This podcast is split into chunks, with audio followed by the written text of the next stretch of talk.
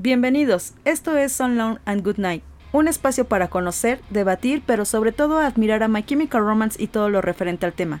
Mi nombre es Kemi y junto a Elena Romance comenzamos este recorrido. ¿Cómo estás, Hel? ¿Cómo te va? Bien, bien, aquí extrañándolos. Eh, 15 días pasan muy lentos a veces. Está bien. Este, ¿Tú cómo estás? Bien, acabo de comer un buen pozole, entonces Ah, pozole. el pozole me hace feliz, así que estoy muy feliz. Qué bueno, qué bueno. Te va a hacer falta ver este capítulo que estés feliz. Este, pues nada, muchas, muchas gracias otra vez por estar aquí con nosotros, por darnos el tiempo de, de entrar a sus oídos una semana más. Eh, pues nada, creo que les gustó el, el capítulo pasado. Eh, esperemos que este también. Nos han dicho que tienen muchas ganas de escuchar nuestra nuestro análisis del disco. Pero este. Híjole. Ahorita les platicamos qué onda con eso, ¿va? Muchas gracias a todos por estar aquí, por escucharnos, por comentarnos, por responder la pregunta de la semana. Y pues como saben, de la pregunta de la semana sacamos los saludos de cada episodio. Así es. Entonces vamos a entrar de lleno con los saludos para después poder entrar ahora sí, pues de lleno a lo que es el Danger Days. Ahora sí lo tienen. que creo que era lo que esperaban en el capítulo pasado. Pero bueno, un saludo muy muy grande a Andy, Laura Section, Angie Romance, Yvette Romero, Vianney Hernández, Vic Olanter, Melissa Morton, Owen Lu, Rebeca Zurita, Nancy Gaga, Eli Ortega, Cintia Milagros Pomalaya, Elena Lord, Carla Cames, Itzi Ramírez, Dan, Johan Way 8985, Milly Musday, Karen Sanelías, Samuel Pavlichenko, Leti Rodríguez, Nancy Osorio. Un saludo muy muy fuerte para Andrea Harker, que el 5 de este mes fue su cumpleaños. ¡Feliz cumpleaños! Eh, una- un, también un saludo para Sally GB y para Natalia F. Aguilera. Genial, síguenos saludos, eso está muy, muy, muy bien. un saludo para Harley Valentine, un saludo muy, muy especial para Bandor, que sabemos que ama el Danger Days. Este es su capítulo especial y favorito. También un saludo para Yvette Nino, para J. Manel 73, Leonor Martínez, Denise Ls- o sea, LZZ, Magali Reyes, Angie Way, Diana Lemus, Paola Turner, Dari Jusdai, Nan 13, Julio Velázquez, Paola Turner, Claudette, Jen Morg, Nils John Berger. Jo- John Nils Berg. Gerberts, Ruth Barrientos, Miri Loesa, May Kian, Lusitanian Crow, Patti Lu Miranda y Cuchujuana. Un saludo para todos ustedes. Un saludo para todos, todas, todes. Muchas, muchas gracias. Muchas por- gracias por estar aquí. y esperemos que nos sigan pun- punteando en Spotify. Cierto, estamos, Regálenos estrellitas, por favor. estamos en 150 estrellas de, eh, bueno, 150 puntuaciones de 5 estrellas. Muchas gracias a todos. Esperemos poder llegar a las 150 puntuaciones con 5 estrellas. Ajá, llevamos 140 y algo. 145. Ajá, y queremos llegar a 150. O sea, son poquitos. Regálenos, por favor, estrellitas. Exactamente. Por favor, unas estrellitas, un like, un compartir. La verdad es que nunca está de más y queremos llegar a pues a todos a todos lados y a todos los rincones del universo donde hay algún chemicalero que dice, "Ay, me gustaría o escuchar un podcast donde cuenten la historia de mi banda favorita." Pues aquí estamos eh, haciéndolo con mucho gusto y pues nada. La verdad es que este capítulo es un poco eh, Esperemos que no se, que se mantenga tranquilo, que no sea como tan controversial. Creo que muchos esperan nuestra reseña o nuestro review del disco. Sinceramente, este capítulo necesitamos estar tranquilos para no entrar como en controversia, ¿no? Entonces, vamos a ver qué tal, qué tal nos va. Sí, de hecho, pues, pues más bien dejarlo fluir, ¿no? Creo que eh, queremos ser lo más objetivas posibles y siempre nos hemos tratado de mantener así. Eh, si bien nos preguntan cómo, qué pensamos de este disco, eh, quizás lo mencionemos o, o- o lleguemos a una conclusión eh, después de esto, ¿no? Creo que por eso el capítulo anterior, al principio les mencionaba Ujú. qué es lo que pienso de- del disco, eh, sin antes haberme metido, ¿no? Eh, al final, pues les diré qué, qué onda y si eso, esa percepción cambia o no. Sin embargo, no es malo ni la decisión que ustedes tomen, ni la decisión que nosotros tomemos. ¿Sabes O sea, qué? de verdad, cada quien sabe Hay sus mucho, gustos, ¿no? eh, como ya les habíamos comentado también en el capítulo pasado, hay mucha gente que se intensea con este disco. Entonces, eh, justo ayer les posteé un meme de, de donde dice... Del hermanito menor. Ajá, sí, sí, usted- ustedes se creen mejor que, que yo. Y luego, luego salieron las personas así de... Pero pues ese- eso no quiere decir que sea malo. Bueno, Pues no. pues es que yo nunca dije que era Ajá, malo, o sea, ¿no? Eh, eh, siempre que tienen como, o ven como ese tipo de comentarios, ese tipo de memes, pues que es, es sentido del humor entre nosotros. Es un, chi- es un chiste privado, ¿no? Porque al final de cuentas solo nosotros sabemos qué onda con los discos. Y la gente se empieza luego, luego a alterar así como de, pues es que no es un mal disco, pero es que, es que lo que opines tú está mal. Entonces, por eso nosotros teníamos como mucha reserva llegar a este, a este capítulo. Pero bueno, vamos a ver qué tal nos va, ¿no? Exactamente, eh, tómenlo por el lado bueno, también por, por, pues como se fueron dando las cosas, o sea, también es verlo de manera objetiva y sobre todo eh, tomar en cuenta los tiempos y la historia de My Chemical Romance. ¿no? Totalmente, sí. O sea, creo que, que venir de, de unos temas a salir con un Danger Days es un gran cambio, es, es como ponerle eh, azúcar al chile, o sea, como el mole, que es una combinación muy, muy extraña, Pero real. pero real y funciona, ¿no? O sea, Pues sí, bueno, vamos a empezar con el capítulo. Eh, al final del capítulo vamos a hablar un poquito más de cómo nos sentimos al respecto de, de lo de que ya les hemos presentado. Y también tenemos una sorpresa de una dinámica que les queremos comentar. Entonces, así que esperen al final. vamos, a vamos a empezar. Eh, nos quedamos en que eh, después de descartar casi por completo el disco que habían grabado eh, con Brendan O'Brien y obviamente perder a Bob, que Sí. todavía no lo supera No. en el camino, el resto de My Chemical Romance estaba totalmente enfocado en darle vida a su obra más colorida, ansiosos de mostrarle al mundo que la banda jamás podría ser encasillada como predecible. Es que no. Y, y no, o sea, la verdad es que No se puede. eso, eso se notó. Sí, totalmente. Así que, eh, retomando este, este capítulo, sería que, pues después de la creación de Nanana, todo el juego cambió en la creación del, del CD como tal. Bueno, del, del CD ya se oye como muy, muy de los 2000, discúlpenos. Es- del, del álbum, ¿no? Ajá, Ajá. del álbum. La banda sentía fluir la creatividad como hace mucho no les pasaba. Observados muy de cerca por su disquera y sus contadores, trataron de recuperar el tiempo invertido en el primer intento, sin importar que no tuvieran un baterista con ellos, cosa que pues obviamente, pues imagínate, ¿no? Pues ¿Quién sale la quite, no? La presión. Tenían a Matt Cortés para bajos Sí. y guitarras, Ajá. pero ¿y, y la batería? Bueno, G recuerda, todo fluyó muy fácil porque ansiábamos mostrárselo al mundo lo más rápido posible. Trabajamos durante dos o tres semanas sin descanso. Sabíamos que había magia y tratamos de captarla lo mejor posible. No sabíamos si estábamos haciendo un disco nuevo o no. Afortunadamente Rob trabajaba gratis. O sea, aparte Rob Cavallo dijo, miren, con que vuelvan a hacer My Chemical o por con es que los ama. Yo doy todo por ustedes. Sí, les, les apostó otra vez por ellos. A partir de ese momento, todo se empezó a sentir diferente. La banda comenzó a experimentar nuevamente y comenzaron a tomar decisiones pues atrevidas en cuanto a dónde podían ir con su música. Muy atrevida. Muy atrevidas. El no admitir que habían comenzado a grabar un nuevo álbum fue lo que les dio la libertad pues de seguir adelante, de empezar a fluir y pues volverse un poco salvajes, ¿no? Frank recuerda, creo que estábamos totalmente asustados por la situación de la que veníamos saliendo.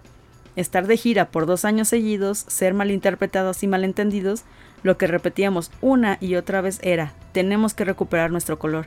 Es muy duro ir de negro todo el fucking día.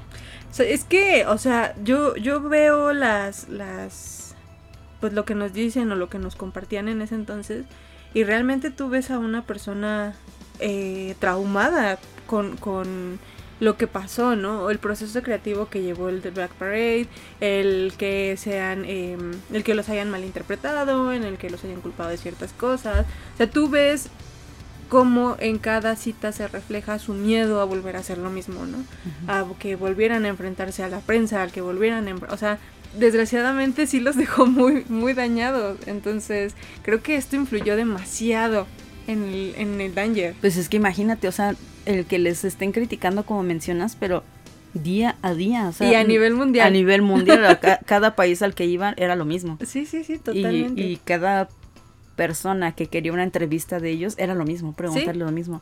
Fan que se encontraban era lo mismo, Sí, ¿no? O padres de familia, no sé. Y pues sí, eh, como dice Frankie, ¿no? Es muy duro ir de negro todo el fucking día y pues Ay, ellos, La verdad no es cierto.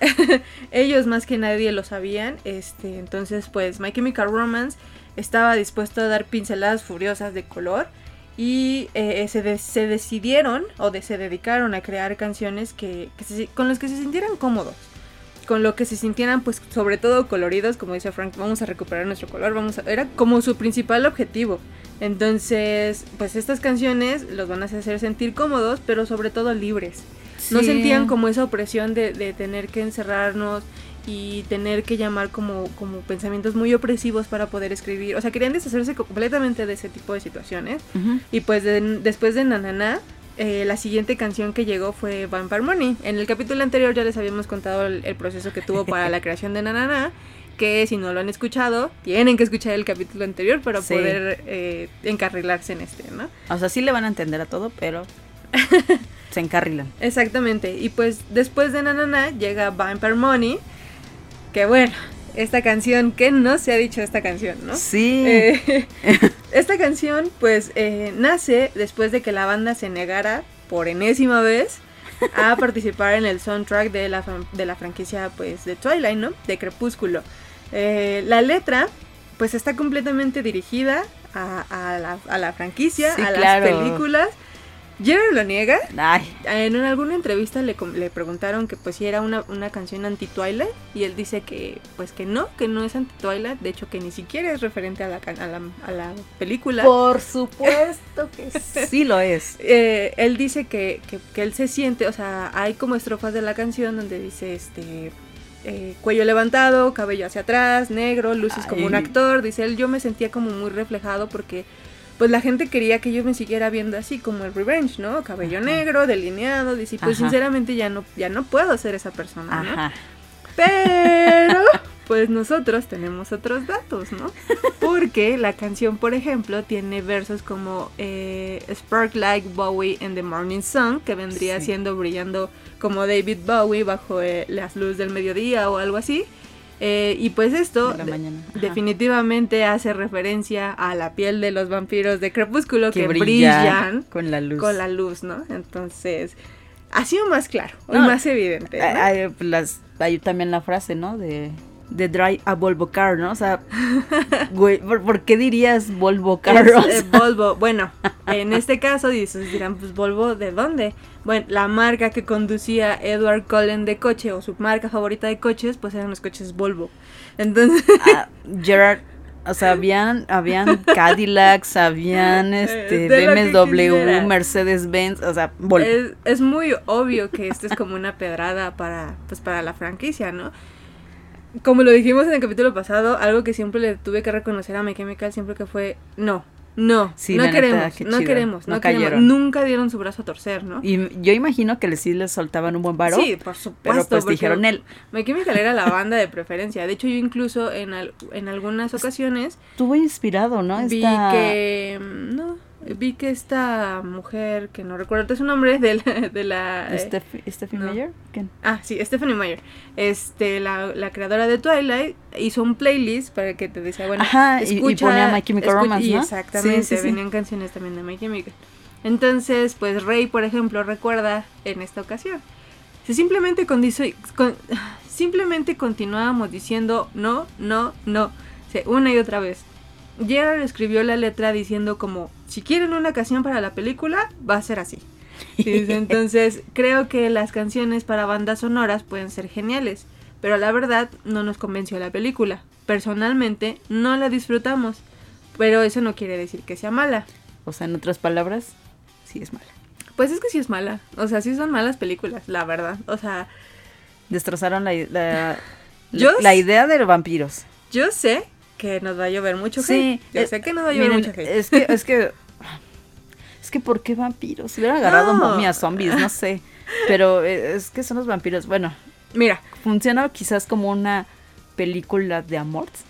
pues no, ni eso. O sea, yo, yo, yo, Elena Romance, yo leí los libros de Twilight. Ajá. Los, todos los libros que hay de Twilight. Ujú.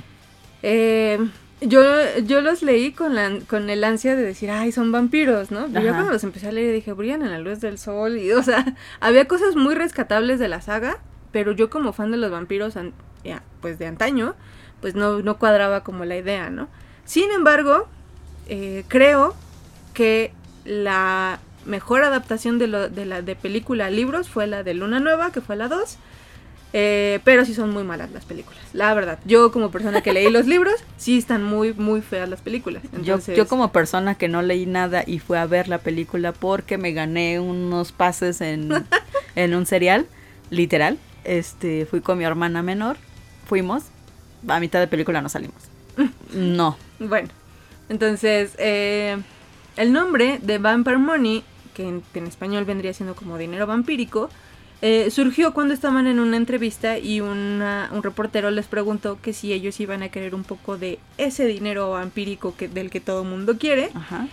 Afortunadamente, pues la banda nunca dio su brazo a torcer y pues nunca, nunca aceptaron estar en, en, en En, esto, este, ¿no? en este soundtrack. Ajá. Y pues eh, de esta manera es la manera en la que se crea Vampire Money, que creo que es una es una canción como muy muy aparte del como muy fuera, muy fuera de. ah, es de- como un Teenagers. Ajá, o sea, exacto, que nadie sabe de dónde sale, pero ahí está. Exactamente, solo estaba ahí, ¿no? Entonces, pues conforme los días pasaban, los chicos seguían sintiendo pues ese impulso creativo en colores, eh, colores brillantes y neones. Entonces, totalmente dispuestos a romper sus moldes y todo lo que habían hecho hasta ahora, crearon su siguiente canción, que vendría siendo la canción más experimental del disco. Y pues desde la carrera en sí de la banda, la verdad, eh, hasta el momento. No, no he escuchado algo similar, ni antes ni después. Y pues ellos, según en sus propias palabras, dicen que, que pues esta es la canción más experimental, ¿no? Y de esta manera, pues llegaría Planetary Go, que sería la canción, pues sí, sí, la más experimental. La verdad es que eh, para su creación, la banda encontró inspiración en Paid in Black de, de los Rolling Stones. Es una de mis canciones favoritas, sinceramente no le veo, no le veo parecido, o sea, Ah, ¿Cuál es tu canción favorita? eh, Pain in Black ah, ok. Ajá. de los Rolling Stones. Ajá. No le veo como similitud a, a- Es que ellos sí se inspiraron, más bien no hicieron sampleo ni nada. sí, sí, totalmente, se ¿no? inspiraron. Entonces, eh, el ritmo de Planetary es guiado por los sintetizadores y pues, las sirenas del principio. Derriba completamente pues todas las barreras que My Chemical Romance se había, se había impuesto pues hasta entonces, ¿no? Y crearon una canción de baile Technicolor que bien podrías escuchar Sí. en una fiesta a todo volumen Es y, muy te, y te extraño, pones bien acá, sí. bien loco. O la puedes escuchar también a todo volumen en tu carro mientras manejas con amigos. O sea, esa, esa canción te da energía al 100. O sea, Sí. ah, sí, es muy buena, la verdad es que es sí. extraño. Y eh, según contaría el propio Mikey, la banda siempre había buscado crear una canción como esa. Desde el primer disco lo habían buscado. Pero eh, siempre se habían frenado por, pues, por no encajar con el sonido clásico de la banda que ya tenían, ¿no? Entonces, por ejemplo... Pero pues por, es- por eso Frank fue a hacer una banda aparte, porque porque no pasó lo mismo. ¿Qué? Mi contrólate, maldita sea. Ok. Eh, Rey recuerda, ¿no? Planetary Go fue simplemente una locura para nosotros. Era tarde en la noche y Gerard escuchó parte de la canción. Quería un ritmo de que tiene la música disco más o menos. Y realmente queríamos hacer algo pues que se pudiera bailar. Pero queríamos que fuera intenso. Entonces fue así como de a la mierda, ¿a quién le importa? Si haces algo con convicción, entonces no puedes equivocarte. Eh, y pues le apostaron todo, ¿no? Fue así de tráete todos tus juguetes porque aquí vamos a armar algo chido. Y pues creo que Planetary es una de las canciones del Danger que no me molesta tanto. Eh, si tú me dijeras es otra banda completamente diferente a My Chemical Romance, te diría, ah, pues está chida, ¿no? Pero bueno. Eh, los límites, pues evidentemente, a este, a este punto de la grabación, pues ya no existían para ellos, ¿no? Y por primera vez en años se sintieron totalmente cómodos hacia dónde se dirigían. Ya, ya habían encontrado su camino, ¿no? Después de nueve años juntos, al fin podían crear sonidos sin importarles que no fueran oscuros y profundos. O sea, se Sí, daban sí, ya se, esa sí, libertad. se nota que no, no es muy profunda la canción, pero y Mikey recuerda. sí suena divertida. Sí, Mikey recuerda, es escribir una canción como esta para My Chemical Romance fue liberador. Nos Sí, sí, dimos sí. cuenta que pudimos hacer realmente cualquier cosa. habían desaparecido las reglas y en el álbum podría aparecer cualquier cosa. Creo que eh, siempre es importante tener, o sí, tener esa oportunidad de crear algo banal. Algo que te haga simplemente como desahogarte, ¿no? O sea, creo que, que eh, bueno, yo por ejemplo sigo mucho a Blink 182 Mm. y Blink tiene un montón de letras bien vacías, ¿no? Pero que son malditamente divertidas y, y- y dices, me gusta, ¿no? En el caso de, de Planetary Go, eh, yo me acuerdo que cuando lo escuché, sí dije, "Ah, ah, ¿what? ¿Qué, qué, qué está pasando? O sea, ok, obviamente pues te cae como balde de agua fría, pero con el tiempo lo vas pues asimilando. Y si les soy sincera, me divertí mucho en el Corona escuchando Planetary Sí, ¿no? güey, sí, estuvo súper chido. O sea, la verdad es que verlo, pero también se notaba que mucha gente le gustaba, que, que... Bueno, es que yo siento que del Danger Days hay muchos seguidores, muchísimos seguidores. Entonces se notaba bastante que había muchas personas que eran fan. Pues Y- es que Y pues está chido, o sea, creo que si te, te ponen esta canción, pues como, di, como dice aquí, ¿no? En una fiesta o acá así, jalas. Sí, O sea, y yo jalé, ¿no? totalmente, totalmente. Eh, creo que, pues creo que entiendo un poco, ¿no? El, el que diga Mikey, nos quitamos esas ataduras de siempre ser como pues, de los darkies y, y los freaks y, y cosas así. Y sí puede ser una canción tonta en la que puedo, simplemente puedo brincar y puedo mover la cabeza y puedo... No dice, no dice, no va a ningún lado, ¿no? Pero me hace sentir cómodo y me hace sentir libre. Sinceramente yo creo, ya conforme fui viendo el proceso del Danger Days y todo eso, creo que llegó, al menos de los seguidores old school, llegó en una edad en la que nosotros nuestro pensamiento era de tengo que ser rudo, siempre me tengo que vestir de negro, siempre tengo que tener como una pose, ¿no? Como decía ayer, mantén tu pose oscura. Eh, mm, yo al menos en- siento que muchos seguidores de la banda a esta edad pues, tendríamos unos...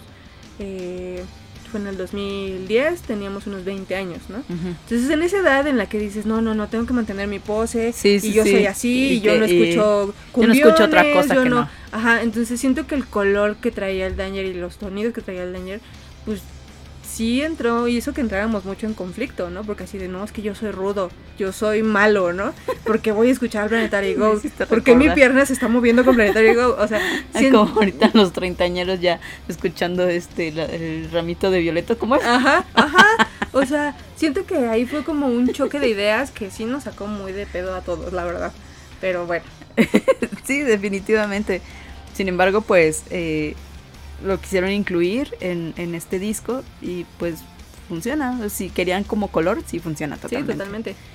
Pero bueno, el que las letras no vinieran de un lugar profundo, como les veníamos diciendo, ni oscuro esta vez, no significa que fueran vacías e insulsas. O sea, si bien no eran profundas, este, también sí te decían, como que te repiten algo todo es el que tiempo, es una, ¿no? es una clase de profundidad diferente, ¿sabes? No es las metáforas Ah, a la muerte, metáfora. al suicidio, a todo eso. Sino Aquí son es palabras- más directo. Ajá, son palabras que se marcan, ¿no? Exacto. ya. O sea, aquí en, yo encontré, por ejemplo, en el Danger canciones que tienen mensajes que dicen, es que sí es cierto. Y, y sin necesidad de que me dijeras, este, no sé, voy en medio de una lluvia de balas, en- eh, con, voy a morir contigo. Y, dices, eh, y aún así te pegan, ¿no? Entonces, creo que tiene una, una profundidad diferente a los demás. Sí. Sin embargo, no carece de profundidad. Sí, sí, sí. No. Es que sí, es, es como muy extraño. Sí, sí, sí. Y pues bueno, fieles a sus discursos, My Chemical Romance crearía uno de los himnos que daría voz a una de las generaciones de fans de la banda. Que es una generación que ya no estaba enojada, ¿no? Por lo menos no estaba enojada por, por los daños recibidos, sino más bien porque el mundo se está yendo al carajo, ¿no? De esta forma nace Sing.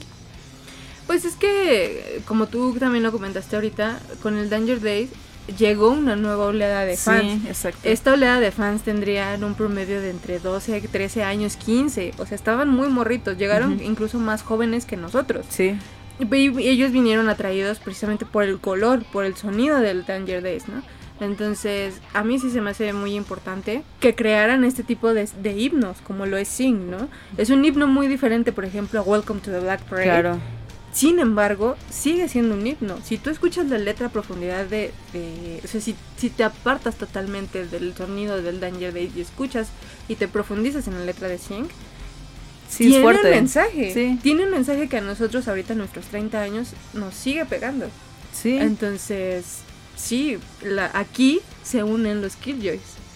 Aquí se unen esa, esa facción del fandom, que son puros morritos en ese entonces, y que se autodenominaron Killjoys, que era como lo habíamos dicho, en cada era Hay los fans nombre. tuvieron un nombre. Aquí nacen. Aquí Exactamente. nacen los Killjoys. precisamente con una canción eh, así como Sync, en donde el sonido en su mayoría electrónico. En los primeros minutos que, que escuchan así de Sync, se puede escuchar cantar a Gerard casi casi con los dientes apretados, reuniendo lentamente como un coraje y esa ira, eh, pues yo creo que de todos los años pasados. Totalmente. Las guitarras acá así bien chillonas y distorsionadas al mismo tiempo nos dan la bienvenida a lo que nos muestra.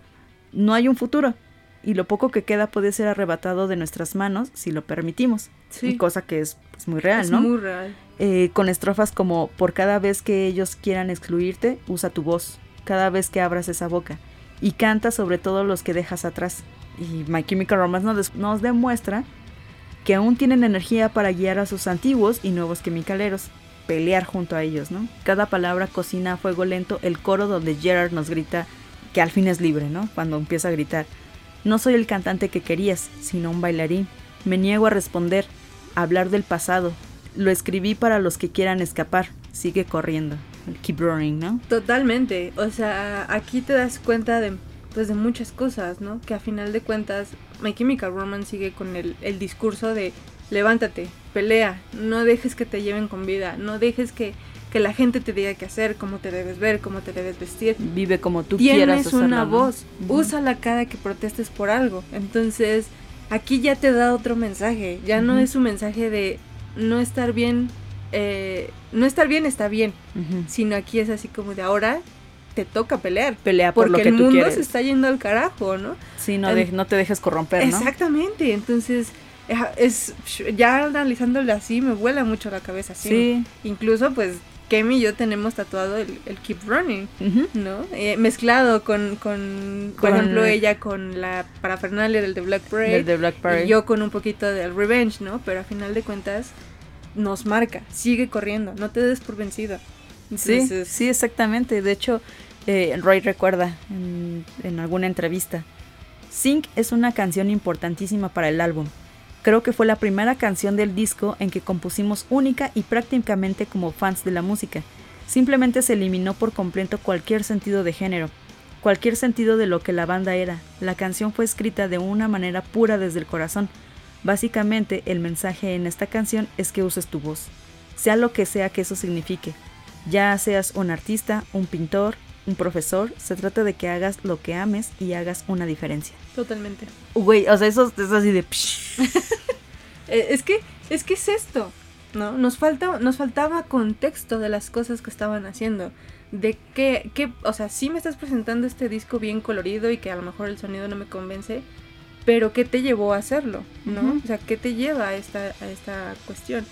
Muchos chicos de la página nos dijeron, pues es que a mí decían que me gusta de tal canción a tal canción y las demás no.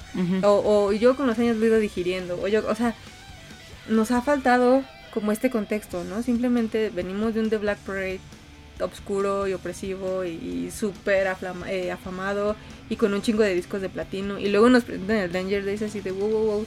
¿Qué pasó, no? Ahí, Sí, ¿cómo me sí, perdí? sí, es muy, o sea, es- esto también lo mencionabas para que entiendan las personas que, que son como, o que conocieron a My Chemical Ujú. Romance con el Danger Days, el por qué este fue un disco que dividió al fandom, ¿no? O sea, Totalmente. y, y que no se trata, o sea, simplemente de tirar hate por tirar hate de ningún lado, o sea, Ujú.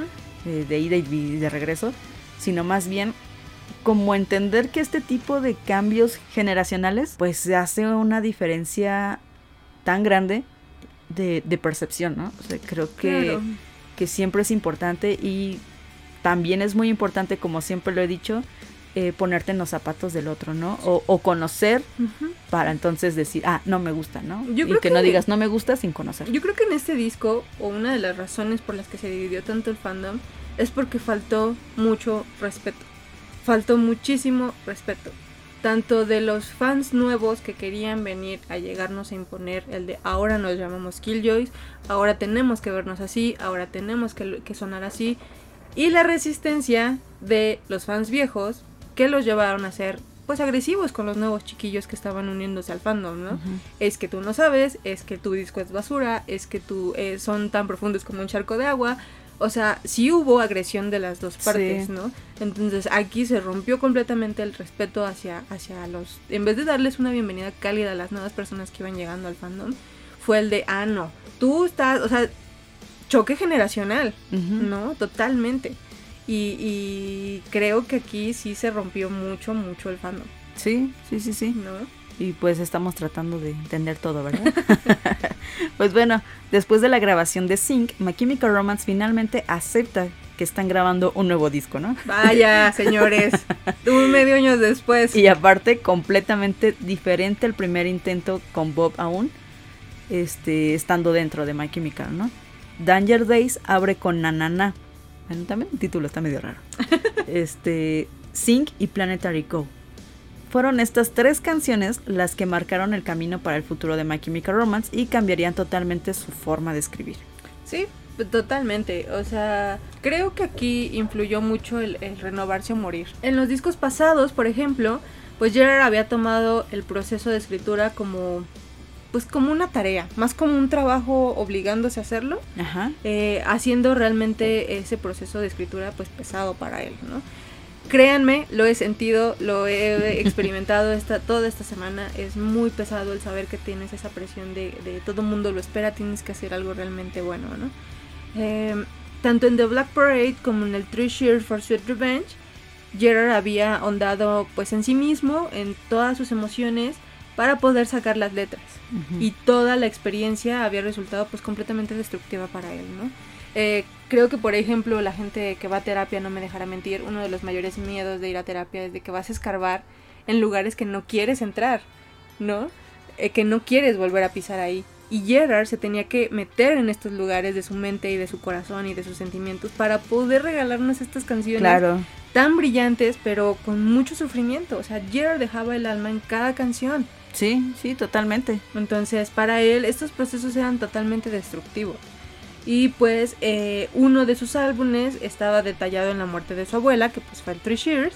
Y el otro, eh, bueno, el Three Shears era de, parte de su abuela y de sus propios problemas en su adolescencia, que fue como lo más difícil de escarbar. Y el otro estaba tratando metafóricamente con la muerte misma. Entonces, son temas muy complicados, ¿no? Y, y, por ejemplo, pues en el de Black Parade, el hecho de que Mikey sufriera depresión durante la grabación, pues solo parecía enfatizar qué tan sombría se podía hacer el proceso de grabación Claro. para esos discos, en- para todos en general, ¿no? Sí, no nada sí, más sí, para Gerard, sino para todo My Chemical. Entonces Gerard comentó en alguna entrevista, se creo que tal vez estaba preocupado de tener que enfrentarme a la mierda oscura de nuevo para poder volver a hacer arte Ujú. así como lo había hecho antes. Así que esta vez simplemente quería evitarlo. Me di cuenta que ya no tenía que buscar tan profundo para las letras. Ahora podía escribir sobre la mierda que, que tenía demasiado miedo para decir y de cómo me sentía cerca de las cosas. O sea, aquí ya va diferente. No tengo que sufrir para poder hacer una canción. Puedo hablar de este tema que a lo mejor me molesta, ¿no? Que es Ajá. la gente buleada, la gente... eh, anyway, ¿no? Sin necesidad de que te lleve al psicólogo. Entonces... Y pues el tiempo había pasado y eh, obviamente pues el Gerard del 2010, que fue en el, en el momento en el que se grabó en el Danger, no solo, ya no solo hablaba de muerte, ¿no? Ahora hablaba también de, fiesta, de revolución y pues de alzar la voz, Claro. de no quedarte callado. Y como Mikey diría, tienes que tener algunas experiencias para poder escribir. Y ciertamente el Gerard del 2010 ya había atravesado por muchas experiencias nuevas en el tiempo intermedio que fue pues el de Black Parade al Danger Days, eh, que fueron eh, cuatro años entre que se grabaron uno y otro. Se había casado, se había enamorado, se mudó eh, de su amada a New Jersey, se convirtió en papá, o sea, haciéndolo conocer una nueva forma de amor completamente diferente. Entonces, en, en este disco vemos la evolución como persona de Gerard también, Sí, ¿no? sí, sí, sí. Eh, deja de ser ese, ese chamaquillo triste. Co- como les decíamos, ¿no? O sea, pasa de- del estar enojado, del estar Claro. depresivo a, a, pues ya. Pues es que se ven muchas, esa liberación, se ven ¿no? muchas bandas, ¿sabes? Eh, Metallica. Los fans de Metallica de los primeros discos ven al Metallica de ahorita y dicen, ay no, es que ya se vendieron, es que son unos posers, porque ya no están enojados. porque ya no tienen el mismo enojo que cuando empezaron. Nine Inch Nail. Ay, es que Trent ya no canta como antes. Pues es que Trent Reznor ya no está tan enojado como cuando empezó. Incluso eh, en varios géneros, ¿no? Como Paramore, por ejemplo. El enojo se te va. O Sí. sea, el enojo se- llega en un punto en el que lo empiezas a procesar de otras maneras y dices, ya no tengo por qué estar enojado. Y se te va diluyendo. Te conviertes en otra persona. Nunca dejas de ser el mismo, pero te conviertes en otra persona. No es aquí cuando, cuando las, el enojo no, no te define como persona. ¿no? Entonces, esto siento que fue lo que pasó con Gerard. Poco a poco se fue fue cambiando, fue experimentando cosas nuevas, se enamoró, se casó, se convirtió en papá, que es un amor totalmente diferente a cualquier amor que puedas tener. Entonces, E incluso superar la muerte, ¿no? La muerte de. Elena, o sea, superarlo. su hija lleva su nombre. O sea, su Sí. abuela era Elena Lee Rouge. Su hija es Bandit Lee Way. Sí, sí, sí. O sea, lleva su nombre. Entonces, pues esto influye también en la creación del disco y creo que de todos, ¿no? Mikey ya está recuperado, Frank ya se casó, Ray sigue con su novia, o sea, Sí. es, la evolución como persona. Y pues en medio de este torbellino creativo eh, de su segundo intento de grabación, nacería una de las pocas canciones de amor de My Chemical Romance. Sí, sí, sí. Ay, esta es mi canción favorita, nuestra canción favorita. Em, inspirado por Rod Cavallo, Gerard escribiría nada más y nada menos que Summertime. Summertime. Ujú. La melodía de Summertime fue inspirada en un viejo riff de bajo que Mikey había creado. Así inició. Y que la banda retomaba cada cierto tiempo. La letra sería completamente dirigida a Lindsay Way. O sea, Sí, completamente. esta canción es para ella. es muy personal, ¿no? Sí, dice, la, la canción está llena de referencias a su vida juntos, ¿no? A su vida con, con Gerard. La más clara se puede escuchar en el- durante el coro cuando Way le confiesa a su pareja que puede escaparse con él siempre que ella quiera. Ujú. Eh, al inicio de la relación, en la gira del Project Revolution, Lynn se escribía en el brazo la frase Run away with me, mientras Gerard se escribía eh, en cualquier parte del cuerpo, generalmente en el cuello, eh, la frase Anytime you want, que es eh, Sí. eh, Run away with me, que es huye conmigo, y él le responde Cuando eh, quieras. en el momento que tú En el quieras. momento que tú Exactamente. Y pues Gerard recuerda. Para esta canción, Rob me pidió que fuera realmente profundo y realmente personal. Me dijo, has estado hablando de tus visiones acerca del mundo y sobre cómo te sientes sobre las cosas, pero ahora escuchemos algo sobre cómo, sobre cómo es tu vida personal. Summertime definitivamente es sobre el verano que pasamos en el Project Revolution y sobre conocer a Lindsay. También, en un sentido relativo, es sobre ser joven y subir el volumen de tus auriculares para esconder el ruido desagradable del mundo. Y luego conocer a la gente que hace que no necesites eso y poder quitártelos. ¿Qué es lo que ocurre cuando encuentras a esa persona perfecta que hace que el ruido se vaya? Lo que es realmente genial. La verdad, mira, de pies a cabeza, sé que eso es real. Sí, sí, yo me, me gusta mucho Summertime, creo que es de mis canciones favoritas del disco. Eh, yo agradezco que Gerard nos haya dado esa, esa ventana a su vida, a su vida privada, que desgraciadamente se tuvo que ir cerrando por, pues, por el fandom tóxico. Pero pues, Summertime es una canción y una carta de amor directa a su esposa. O sea, Sí. A mí me parece muy tierno y el significado que uno como fan puede tomarlo es muy bonito. La verdad es que sí. totalmente. Y bueno, Summertime sería eh, parte de las pinceladas finales del disco, habiendo transcurrido tan solo tres meses de que Bob abandonara la banda, que como odio decir esto. La grabación del Danger Days estaba casi finalizada. Los chicos restantes de My Chemical Romance le daban los toques finales al disco porque habían apostado todo su corazón y su estabilidad como banda. O sea, también esto, ¿no? O sea, venir de, de decir, bueno, ya perdimos a alguien, eh, ya nos quisimos separar desde hace un montón y todo ese rollo. Si esto no sale bien, ya Sí. valió ahora sí, ¿no? ya, porque ya desechamos un disco completo. Entonces, la avalancha de colores se sentía más correcta que nunca, pero aún así no podían evitar mirar hacia su pasado y ver cuánto habían crecido y el camino que habían recorrido. Así que viene de Kids from Yesterday. Oh. Sí, sería la última canción escrita para el Danger Days y la última en ser grabada y la última que nosotros escuchamos en vivo. La canción abre eh, un nuevo camino porque inmediatamente nos es familiar. O sea, tú lo escuchas y sientes ese pasado, ¿no? Claro. O sea, trae, nos trae una explosión de nostalgia y recuerdos que en cada estrofa. Según los chicos, esta es la canción preferida de la banda en todo el álbum y quizás de todo el repertorio de My Chemical Romance. Yo quiero pensar porque que es porque los lleva desde sus raíces hasta donde están Sí. ahora, ¿no? Frankie recuerda, fue escrita en un momento muy importante, no solo en nuestras vidas como banda, sino que también en nuestras vidas personales, en reales, ¿no?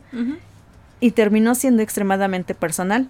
Significa muchas cosas diferentes para todos, nos- para todos nosotros y significó algo para mí cuando fue escrita al principio y algo diferente alrededor de una semana después, porque precisamente unas semanas después de que la canción fuera terminada nacieron Cherry y Lily. Sí, nacieron Entonces, sus gemelas. Nacen sus entonces- gemelas, entonces tiene otro significado más, o sea, como que vas agregando a la historia, ¿no? O sea, y, y esta canción siempre te va a llevar a la historia. The Kid from Yesterday, la primera vez que la escuché, me hizo llorar. Sí, a mí también. Porque no sé ustedes, pero yo la sentí como una despedida. Sí, yo dije, O ya sea, valió. en el momento en el que yo la escuché, dije, ¿por qué se están despidiendo? Ajá, ¿por qué ¿Por hacer eso ahorita, no? de Ajá. así? ¿Por qué, por, qué, por qué se están despidiendo, no? O sea, realmente para mí esas estrofas de, de vives en las, en las luces que haces y, y cosas así fue así de, ¿qué está pasando? ¿Por qué? Y sinceramente creo que ellos ya sabían que el final se acercaba. No ese para... yo, siento que hasta de forma inconsciente lo estaban haciendo, para ellos ¿no? fue así como de esta va a ser nuestra última... Nuestra última carta de amor a los fans, ¿no? Como por si sí o por si no, hay que hacerlo. ¿no? Y, y pues es creo que creo que es de mis canciones favoritas del disco. Sí. O sea, porque nos da esa nostalgia y ese sonido de antaño que al que estábamos acostumbrados. Siento que The Kid from Yesterday no es muy entendida por los por los Killjoys, porque va totalmente dirigida Sí, a, los, a a los fans fans de la de- vieja escuela, A la historia, ajá. a todos los que hemos estado ahí con ellos desde el principio, desde el Bullens, desde el Revenge, desde De hecho, el video. O sea, sí, todo. sí, sí, todo. todo, Todo, es- definitivamente creo que esta canción va dirigida más a, la- a los old school que a los Killjoys. Pero sobre todo a ellos mismos, ¿no? Exactamente. O sea, lo- uh, mo- los My Chemical Romance se habían convertido prácticamente en los niños del ayer, ¿no? O sea, Sí. Incluyendo a los que ya no estaban. Como, Ay, como Bob. no. Sí, sí, la verdad esa canción sí está bien. Híjole. Gerard comenta, creo que es la canción más especial para todos nosotros porque, porque pudimos llegar a la conclusión de que sí, hemos crecido, pero lo hemos hecho a nuestra manera. Somos una generación de artistas salvajes, pensadores libres, gente loca. No vamos a dejarlo todo y a llevar una vida aburrida solo porque eso es lo que esperan de nosotros. Ese sentimiento de finalización y éxito provino de una canción porque nos sentimos así.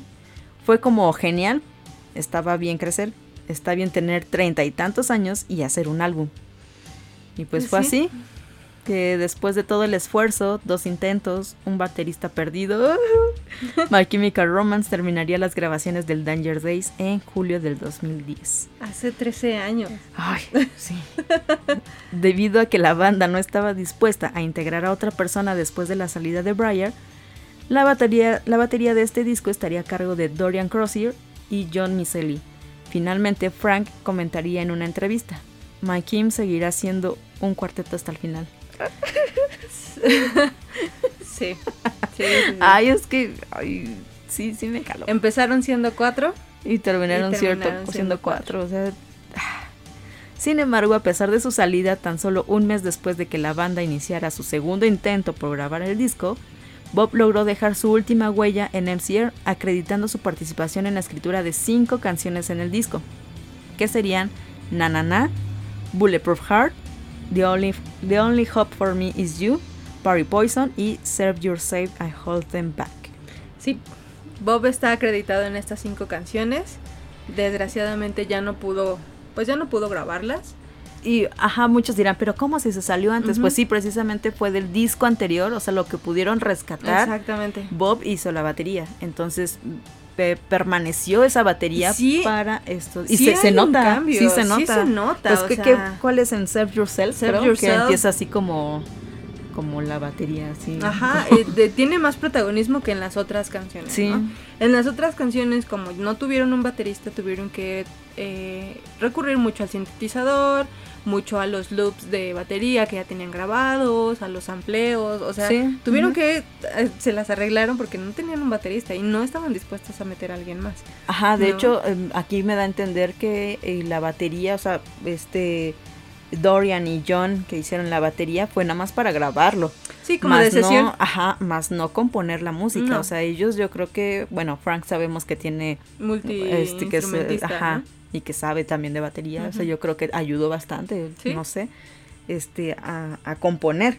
Y ya nada más era grabar. Por eso es que está tan combinado el, el Danger Days con, con lo que iba a ser, eh, bueno, eh, que ahora sabemos que es. Danger Days es como cuando te haces un sándwich con lo que encuentras en tu refri. Así con... con o sea, así como de, pues tiene un cacho de mortadela y un cacho de jamón y tres y quesos hay- diferentes. Hay quesito de las quesadillas que nos hicimos la vez pasada. Eso es Danger Days, güey. O sea, Pero saben bien buenas. y, y le pones fritos o sabritones adentro porque vienes ebrio. Eso es Danger Days. O sea, sinceramente. Sí, pero sabe rico. La Ay, neta. Sí, un sándwich de, de sabritones. Sí. Este, y pues sí, como tú habías dicho, pues si bien el sonido del primer intento de grabación y el resultado final son completamente diferentes, el conocer las influencias que inspiraron a ambas a los chicos, pues a crear ambas grabaciones también es sumamente importante, ¿no? Ujú. Porque como lo habíamos comentado, se notan las diferencias Sí, entre un- una y otra. una diferencia. Eh, mientras que en el primer intento de lo que después se convertiría en Conventional Weapons, se inspiraron en bandas como The Stooges, que es la banda de Pop, Ujú. y una que se llama MC5.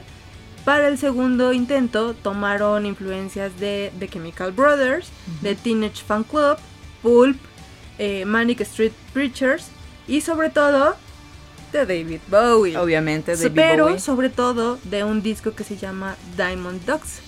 Eh, en especial en este disco, ¿no? Y de este disco dices, "¿Pero ¿por qué? ¿Por qué los podría inspirar tanto en Diamond. un, disco? No creo, bueno, creo que es evidente que Gerard alucina a David sí, a David ¿no? Bowie. Les voy a dar unos datos de este disco de Diamond Dogs.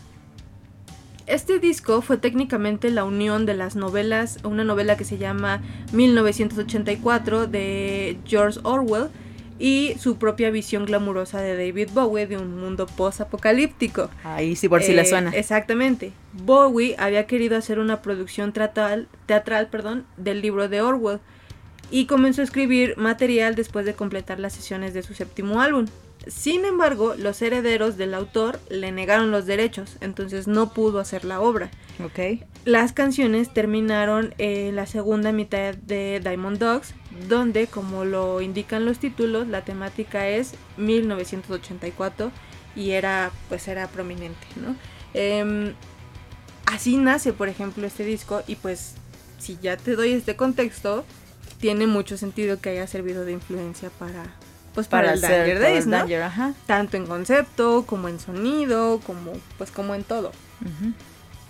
Y pues a pesar de que la banda se, auto, se autoimpuso la regla de no conceptos para este disco, esta fue rápidamente descartada en el momento en el que Gerard escribiera pues no, no, no, ¿no? Eh, los amo. Ellos como dicen una cosa dicen otra. Eh, totalmente inspirado por el desierto y por un proyecto en el que ya estaba trabajando antes de que se hiciera el disco. My Chemical Romance traería a la mesa un montón de colores, de neón y de pistolas láser para complementar la aventura. Que sin duda, pues todo esto dejaría muy confundidos y enojados a algunos de sus fanáticos más antiguos. Como ¿no? lo mencionábamos, claro. Sí, es como el metalero que siempre cree que siempre tiene que vestir de negro y, y traer el cabello largo para ser metalero. O sea, Ajá. Subiendo la apuesta a un mil por ciento, los chicos traerían al Danger Days fuertes influencias al cine para crear este medio concepto que haría que Andy Warhol se sintiera completamente orgulloso. Sí, sí, es como muy así. Sí. Eh, My Chemical Romance tomaría influencias de películas como La Naranja Mecánica. The Warriors, eh, Vanishing Point, que en español es Pelea contra el Destino o algo así, eh, El Imperio Contraataca de Star Wars y eh, Mad Max Obviamente. y obviamente O- Blade obviamente, Runner también. sí. eh, para fusionarlos de una manera brillante con la cultura japonesa y los mangas, como Akira de Katsuhiro Otomo. para así contar la historia de los fabulosos Killjoys. Sí, sí, es así, o sea, creo que es muy notorio, o sea, creo que en el momento en el que uno ve el desierto, ven que están peleando, eh, Mad Max, ¿no? O sea, yo Ajá, pienso en Mad Blade Max. Runner. Ajá, Blade Runner, o sea, dices Mad Max. Es que siento que Blade Runner es más como en la ciudad. Ajá, ¿no? es que es como, es como precisamente es una combinación. ajá. O sea, sí, la corporación acá en, en, en el Danger versus desierto, donde, Claro. o sea, si no quieres estar en esta corporación, te, te largas al desierto. No le cuentes la ver- historia, todavía no llegamos a eso. Bueno, perdón, perdón. Eh, y pues al contrario de lo que muchos creerían, Danger Days puede ser cualquier cosa menos simple. Y también es mucho menos positivo de lo que podrían indicar sus colores brillantes. No porque te uses colores significa que estés feliz. Ajá.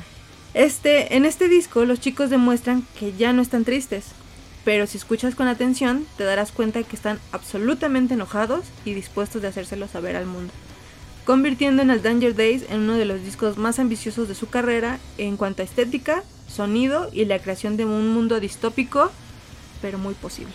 Sí, sí, la verdad es que en algún momento vamos a llegar a algo así, estoy casi Sí. segura.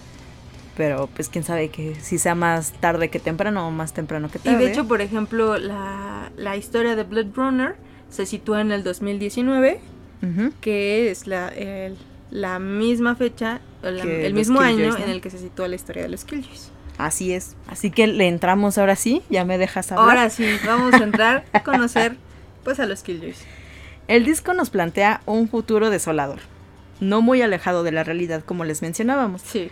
El futuro que se presenta ante nuestros ojos dista mucho de ser idílico.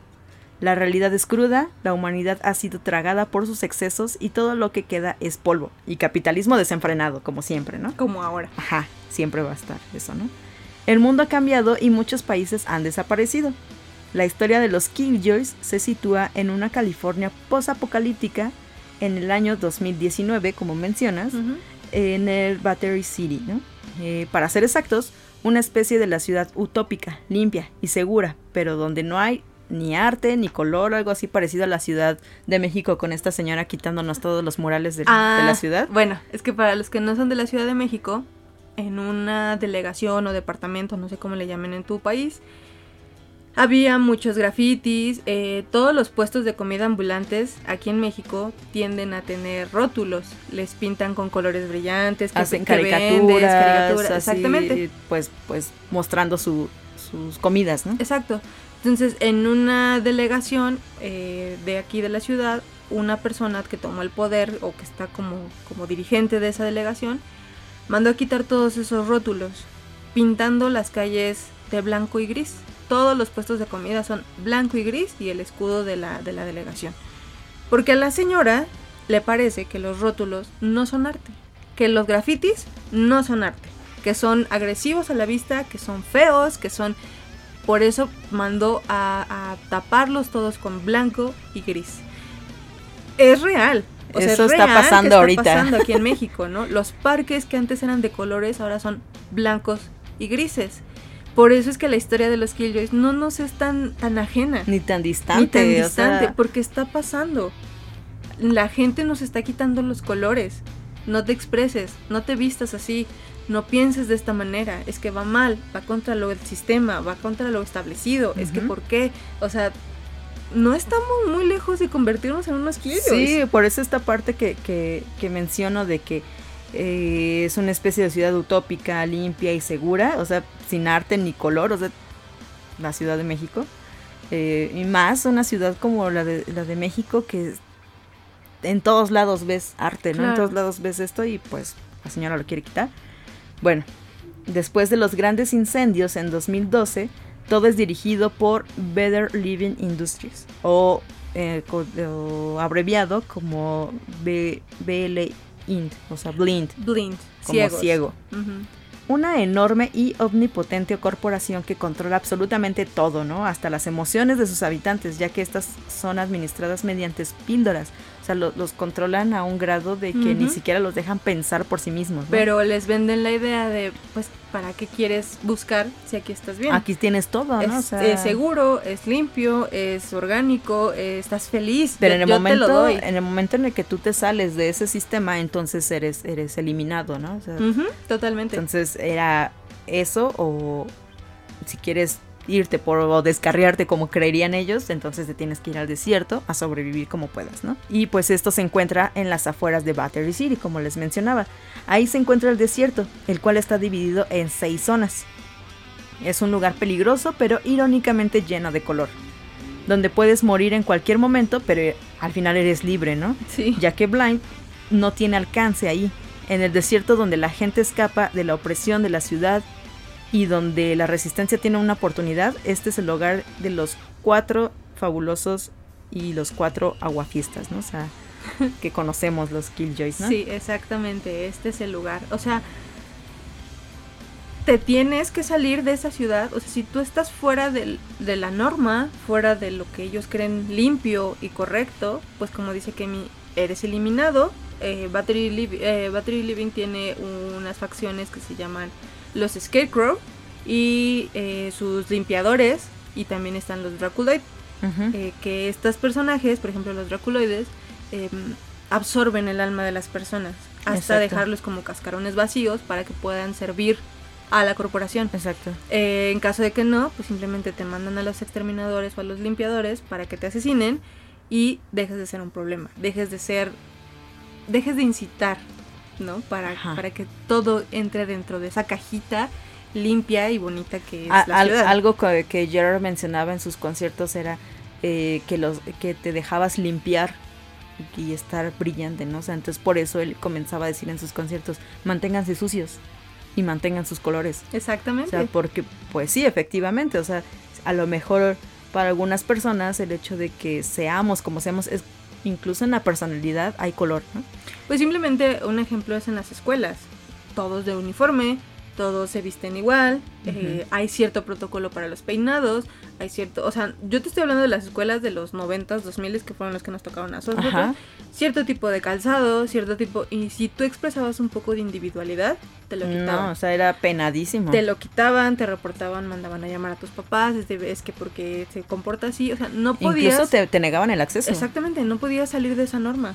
Y aquí es lo mismo. O sea, este futuro que Gerard y que los chicos de My Chemical nos están presentando no está distante. Exacto. No es muy irreal. O sea, Sí, o sea, si lo quieren llevar o, o plasmarlo ustedes en su día a día, creo que lo pueden hacer en estas cosas, ¿no? Incluso en los trabajos, en todo, siempre hay alguien que quiere...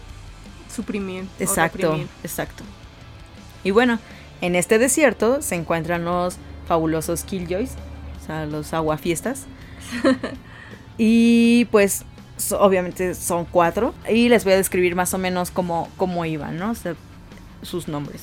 Por ejemplo, encontramos a Parry Poison, que se trata de Gerard. Él es el líder de los Killjoys y es una leyenda entre la resistencia. O sea, entre los, todos los que, los que desertan. Bueno, es que no están viendo mis comillas, pero no es que desertan entre comillas. Este Al desierto. al desierto se vuelven la resistencia. Su característico cabello rojo brillante es una forma de protestar ante la falta de color que hay en la ciudad, que la verdad llevándolo a, a My Chemical Romance, pues es lo que quiso imponer Gerard, ¿no? Ya no ya no ser de cabello negro, ya no ser cabello blanco, o sea, ya no ser monocromático. Ah, exacto. Ahora tengo color, ¿no? exacto. Entonces, por eso se pinta el cabello de rojo. Su símbolo es una píldora con una X debajo. Y su Raygun, que son estas pistolas que de rayo láser, es de color amarillo. Por otro lado, tenemos a Fungold. Grito de Frank.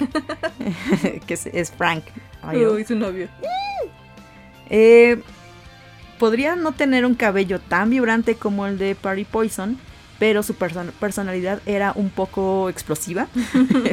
su habilidad en las zonas estaba orientada a la creación de explosivos, o sea que sí era como un poco literal. Sí. Como ya dice el nombre, el personaje también estaba basado en monstruos y fantasmas, que también va muy arraigado al Frank que Sí. ama Halloween, ¿no? Sí, claro. Eh, su Raygun podemos ver una especie de, de- de sticker o una pegatina eh, que hace referencia a un monstruo. Fawn también porta una máscara similar a la de Frankenstein. Ya ven que, bueno, han visto el video de Nanana, pues se ve muy claro, ¿no? Su símbolo es una cara sonriente con puntos en la sonrisa. Y un ojo marcado con una X, X que también me da como, hay un guiño a como Frank se maquillaba en el Revenge. ¡Oh, cierto! Entonces, no había así- pensado eso. Sí, o sea, siento que, que sí tomaron como cosillas de su historia para plasmarlo En los en los Killjoys. Sí, pues totalmente. Pues, eh, ya nos describió a dos de los fabulosos Killjoys y el tercero vendría siendo Star, que es Rey. Rey va a personificar a este, a este simpático personaje. Y pues originalmente se iba a llamar Raygun Jones. De ahí yo creo que venía la, la palabra de pues, la Raygun, que es la, la, pistola de rayos láser que usan los Killjoys para defenderse. Y pues eh, él, por ejemplo, usa un casco de como, como de astronauta eh, y se lo quita, ¿no? Se lo pone y se lo quita y pues antes de perder la vista del ojo izquierdo empieza y, empieza a usar un parche.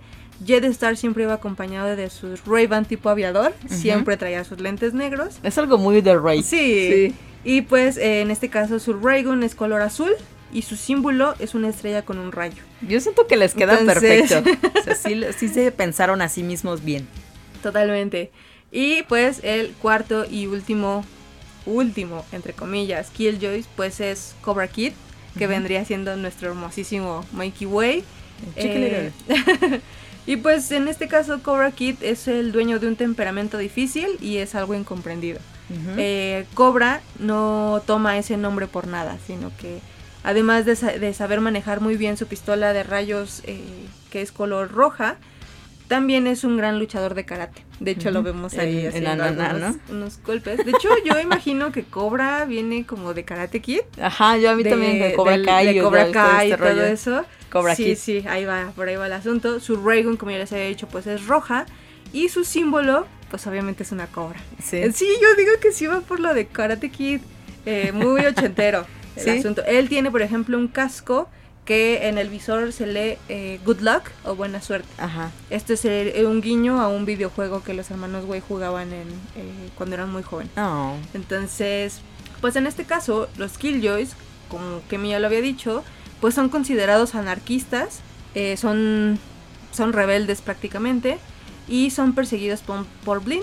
Al ser los líderes de la resistencia, además pues, son libres, son coloridos, pero además por ser los protectores de una niña huérfana llamada simplemente The Gear. la niña. Ellos la cuidan desde que es una bebé, eh, la cual esta, esta pequeña se cree que tiene poderes desconocidos incluso para ella. Eh, pero que la corporación ansía. O sea, ellos Por eso la buscan ellos tanto. saben que esa niña tiene mucho potencial. Y los Killjoys, pues evidentemente también lo deben de saber porque la protegen pues la protegen hasta con su vida. Sí.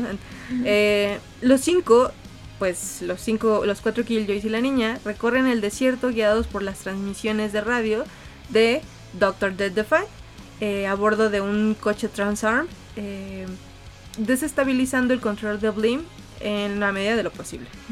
Y siendo cazados incansablemente por Kors, que vendría siendo como el jefe de los exterminadores. Así es. Y los Draculates, que también. Por lo menos Kors es como uno de los masters de, en, su, en su rango, ¿no? Por eso lo siguen tanto. Exactamente.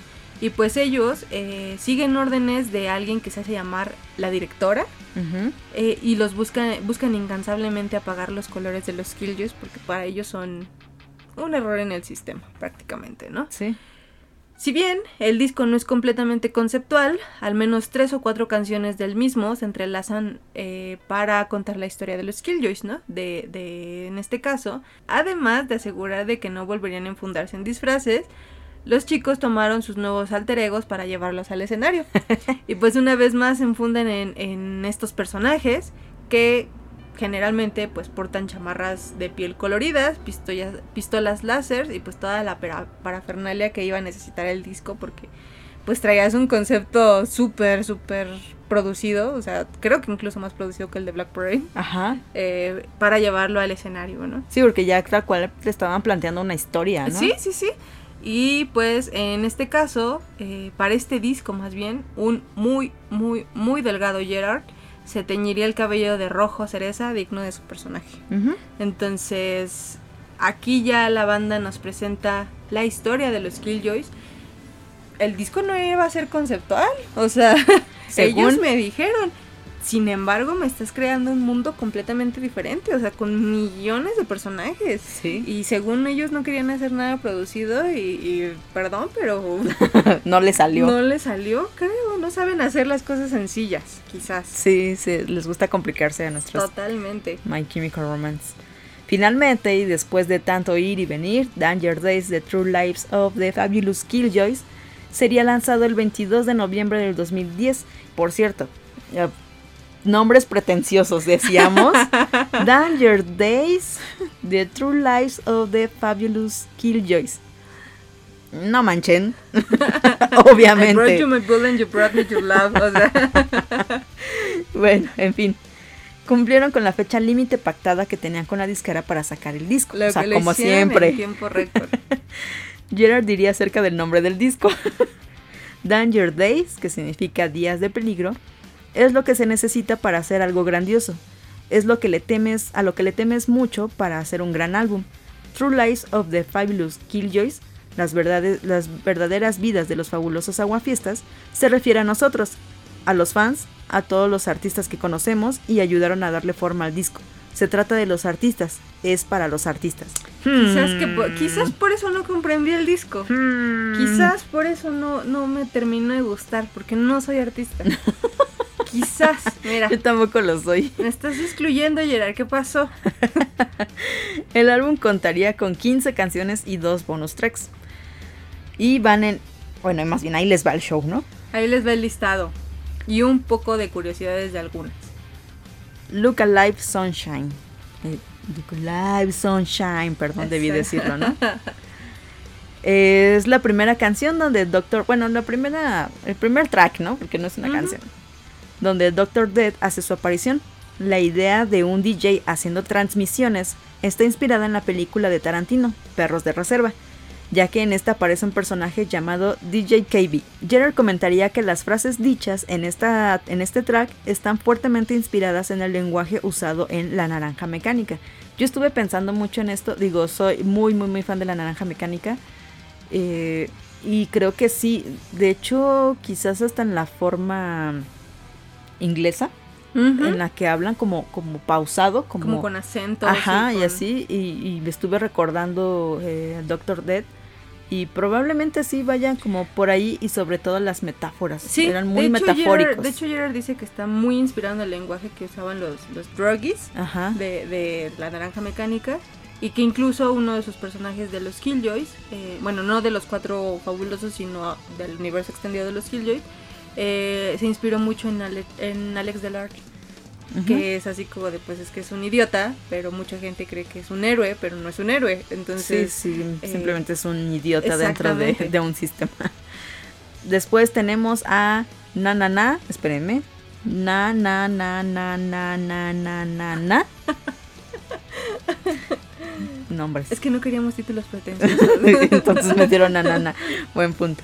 Son tres Na y entre paréntesis como nueve. Dos, cuatro, seis, ocho, nueve. Eh, el viernes 17 de septiembre del 2010, la banda había publicado en su cuenta oficial de YouTube un tráiler del álbum llamado Art is a Weapon, en el que se incluyeron fragmentos de Nanana.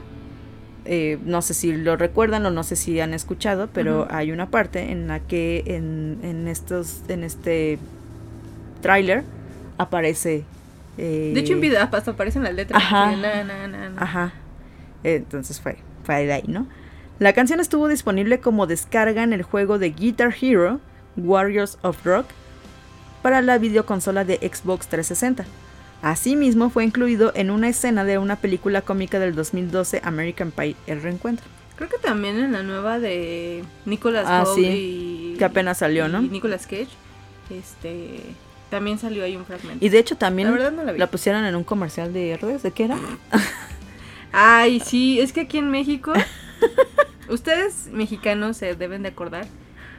Un comercial de la costeña. Sí, de, la costeña. de repente, eh, bueno, la costeña es una marca que hace mermeladas, chiles, este, encurtidos, todo eso. y de repente te sientas tú siendo eh, persona de 22, 23 años y de repente empiezas un comercial que dices, ¿por qué me la sé? Pues es que era nananá, solo que le cambiaron ciertas ciertas Es como si en vez de decir nana, decían te, te, te, te, te, te, O sea, era una jalada así que, que ¿what? Sí, sí, que, un momento. Bueno, el caso es que lo ocuparon para un comercial. Sí. Es que me acordé también hubo, hubo uno de un shampoo que era la de The Killers. La Ajá, sí, la de Mr. Brexite. de Mr.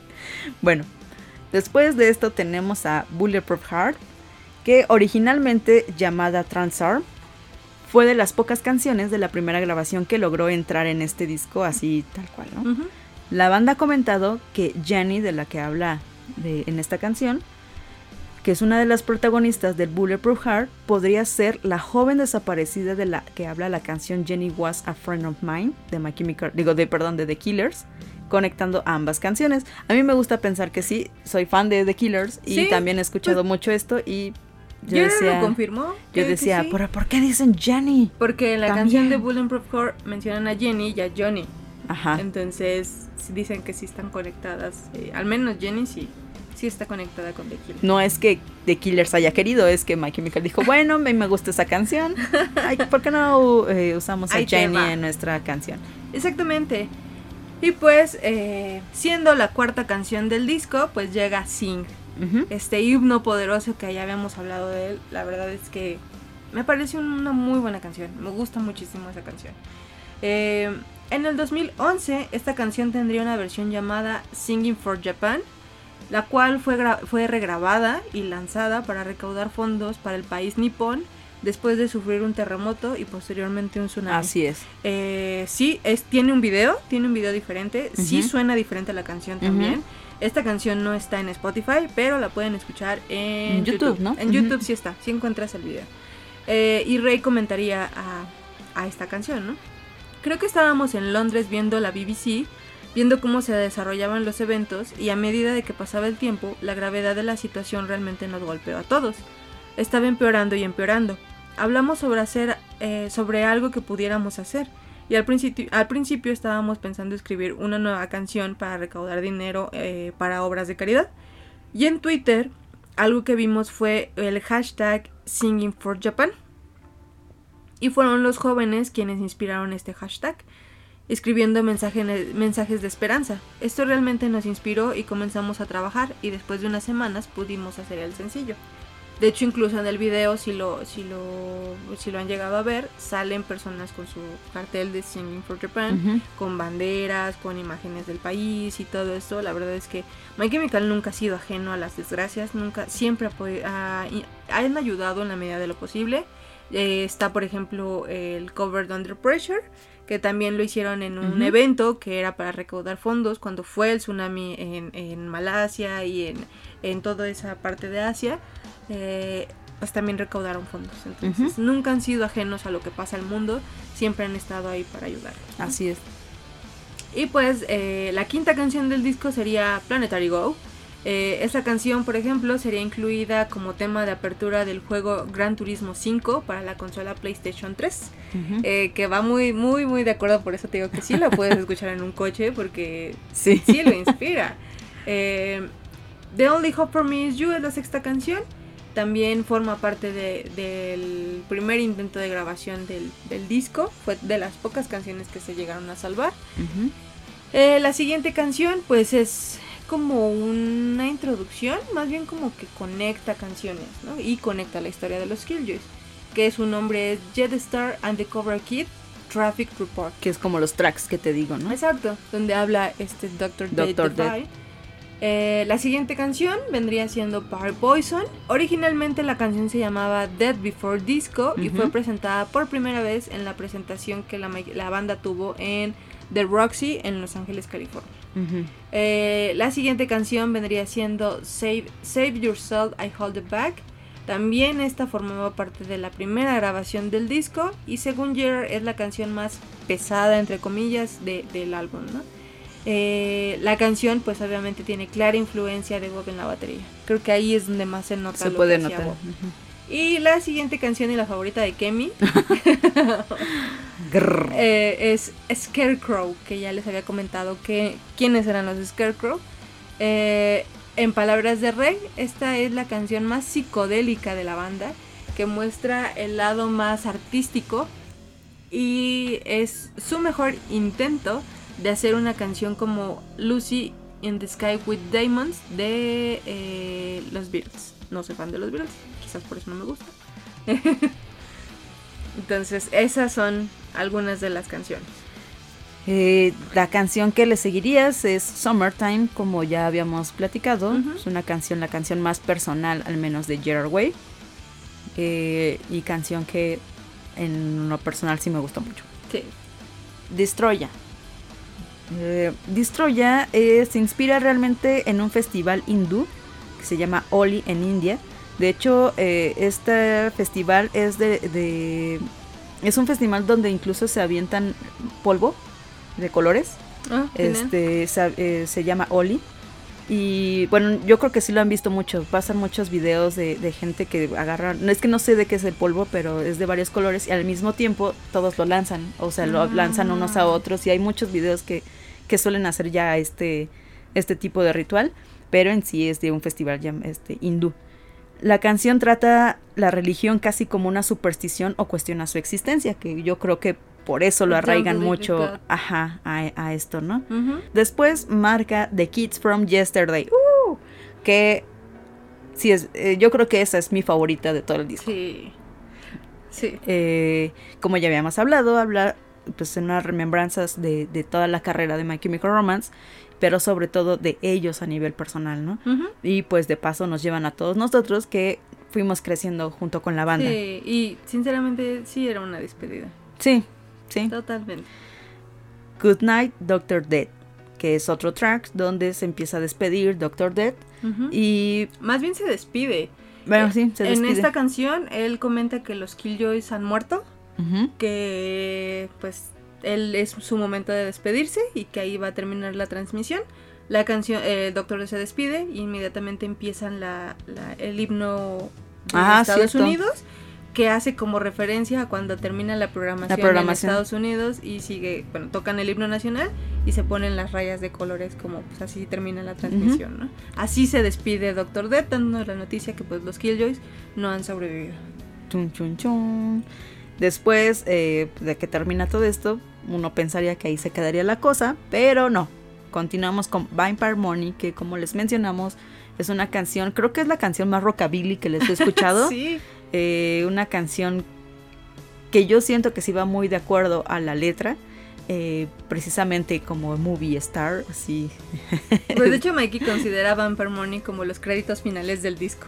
O sea, así como la canción de los créditos. Como, ta- como lo decían, ta, ta, ta, Y en esta canción, eh, los My Chemical rompen la cuarta pared, presentándose a ellos mismos, ¿no? Que cuando le dice Gerard, ¿estás listo? Sí. Sí. Eh, todos y que Mikey en contestan. vivo nunca se escucha, pero. No, siempre le apagan su micrófono. Y como bonus tracks tenemos a We Don't Need Another Song About California, que justamente hoy ya platicaba con Elena. Eh, este es un bonus track en la edición de lujo de iTunes. Eh, yo le mencionaba, ya sé, ya sé que estamos hablando de que no debemos ser, que debemos ser imparciales, pero yo en lo personal odio mucho esa canción de Hotel California, así bien cañón, ¿no? Entonces yo le decía a Elena, ¿no? Es que porque hay tantas canciones que hablan de California. Dije, oh, Demet, un momento. My Chemical Romance hizo una canción que se llama No necesitamos otra canción acerca de California. Entonces, ¿por qué chingados la hicieron? O sea, no. Y por lo tanto no me gusta esta canción. Este. Después tenemos 0%, que casi lo olvido. Hace mucho no escucho Ujú. 0%. Es que no está en, no está en YouTube. Digo, no Eh. está en Spotify. No está en Spotify, ajá. Y esta canción me gusta mucho. De hecho, esta, a pesar de que suena también eléctrico, este, así como, sí, como medio eléctrico, eh, me gusta muchísimo. Sí, está muy Hasta buena. la voz de Gerard, o sea, todo me gusta. Es que es muy rápida. Ajá, eso me gusta mucho eso. A mí me gusta mucho de eso. A mí me gusta mucho de esa rapidez. Bueno, eh, por otro lado, tenemos The Mad Year and Missing Kid, que este fue un EP exclusivo de una banda ficticia en el mismo universo de los Killjoys. Frankie diría al respecto. Es básicamente lo que escuchan los Killjoys en el auto mientras tienen estos tiroteos. Sí, esta, este LP, bueno, sí, este EP más bien salió a la par del disco. Eh, todo el mundo decía, pero pues, ¿De- ¿esto de qué, no? Ajá. ¿de, de qué va? Pero pues sí, Frank nos, nos da una idea de, pues es básicamente lo que escucharían mientras están en... Acá viajando, tiroteos. acá. Y pues prácticamente es la banda. Ujú. Eh, ok, voy a intentar decir las canciones. Son, eh, consta de tres canciones solamente, este, este EP. La primera se llama La segunda se llama Masters of Ravencroft. Y la tercera Eh, The, The Black, Dragon. Fight Society. Ajá. Y bueno, la primera es FTWWW. ¿Cómo pronuncias eso? Es que Frank ponía en su guitarra F, FTW que vendría siendo Fuck the World. Ajá. Entonces aquí... The fuck the world, world, world. No tengo idea. Si alguien sabe qué, qué, qué significa FTWWW, díganos por favor. Así que para mí va a ser la canción de La Food is the Four. Así es esta canción. Ok, va, va, va, va. ¿Qué estás escuchando, Kimi? La Food is the Four. Va. Y pues, eh, los discos, pues, como ustedes saben, cada, cada disco, cada que se lanza, pues tienen sus sencillos a promocionar. En este caso, eh, el Danger contó con varios sencillos. Na Na Na, por ejemplo, fue el primero, fue lanzado el 22 de septiembre del 2010 y originalmente esta canción no iba a ser un sencillo, pero después de la abrumadora respuesta de los fans al corto de Art is a Weapon, la banda decidió lanzarla como el primer sencillo promocional. Entonces esta ni siquiera iba a ser un, No. un- un sencillo. El siguiente fue The Only Hope for Me Is You, lanzado el 11 de octubre del 2010, únicamente en formato digital. Ok. Eh, el tercer sencillo vendría siendo Sing, lanzado el 3 de noviembre del 2010. El cuarto vendría siendo Planetary Go, lanzado el 28 de marzo del 2011. Y el último, el último, No. el último sencillo y el último video vendría siendo The Kid from Yesterday, lanzado el 20 de enero del 2012. O sea, fue Hasta casi la un fecha. año después. Eh, y pues sí, vendría Hasta siendo la el fecha. último. En forma simultánea al lanzamiento, eh, a la- bueno, más bien a la edición regular del disco, que pues solamente es el disco y ya, se distribuyó o se vendió una edición de lujo llamada California 2019. Cada paquete de esta edición incluía una de las cuatro Raygons hechas de resina Eh, de tamaño real. Ajá. Está bien eh, chida y es muy pesada. O Sí, uno de los cuatro antifaces inspirados en, en los Killjoys, eh, una pulsera de madera, un libro de fotografías de 48 páginas llamado Art is a Weapon y el EP de Mad Gear, Mad Gear and the Missile Kit. Ahí vendría incluido este, este EP, entonces por eso se lanzó simultáneamente, porque venía en la edición de lujo. El álbum también fue publicado en formato vinil. Eh, fue creo que de los primeros viniles Sí, que empezaron a salir. ajá. Una de las ediciones consiste en el vinil de formato pues tradicional, de color negro. También existe eh, una edición especial del vinilo que corresponde a un disco rojo, blanco y azul. Había uno de cada color. Limitado solamente a 500 piezas ese, por ejemplo. Y también está la edición Picture Disc, que es donde viene la imagen de la portada en todo el disco. Ok. Esa fue lanzada en el 2019, evidentemente pues yo creo que para hacer el, el match con el año. Y en el 2022 fue lanzada una edición morada. Una eh, edición del vinilo, todo completamente es morado, está muy bonita la verdad. Ujú. Entonces yo no tengo ninguno. No hemos conseguido, un- no hemos querido conseguir un Danger desde la neta. Pero sabemos que tiene que estar Tiene que estar en, la el. colección. ajá, entonces, tenemos que hacerlo eventualmente. ya estamos en proceso de. Y bueno, para finalizar esto, Danger Days, The True Lies of the Fabulous Killjoys es un álbum de My Chemical Romance que sin duda dividió al fandom y a la crítica musical. Sin embargo, fue el disco que más libre hizo sentir a la banda, o eso es lo que nos hacen creer. Este álbum traería consigo nuevas aventuras, nuevos y fugaces integrantes, cumplimientos de sueños mientras cobraban una venganza y el regreso de viejos hábitos. Sí, como lo escucha Sí. haciéndonos ver que a veces los colores no son suficientes para disfrazar las sombras, y que a pesar de creer que has corrido lejos de tus demonios, ellos siempre corrieron a tu lado. Pero Elena Romance, esa es otra historia, chicos, Esa es otra historia. La verdad es que, eh, pues, no es ni siquiera como para juzgar ni nada. Eh, detrás de los colores siempre va a haber, va a haber demonios y, yo lo digo de manera personal porque mm, yo soy una persona que no está peleada con los colores. Sin embargo, eh, siempre eso- esos demonios o ese lado oscuro siempre está ahí. Y yo creo que no, que a veces nos disfrazamos de esos colores.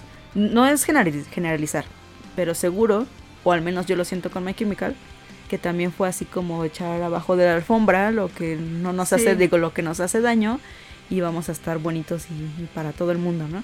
Sin embargo, pues a- aunque no es falso, aunque no es algo que, que, que sea como hipócrita, sí es algo en lo que a veces no- nos tenemos que refugiar eh, para pues mantenernos eh, a, la- a flote, ¿no? Es como Claro. cuando dices, hoy tengo un mal día, pero la verdad no quiero tirarme en la cama a llorar.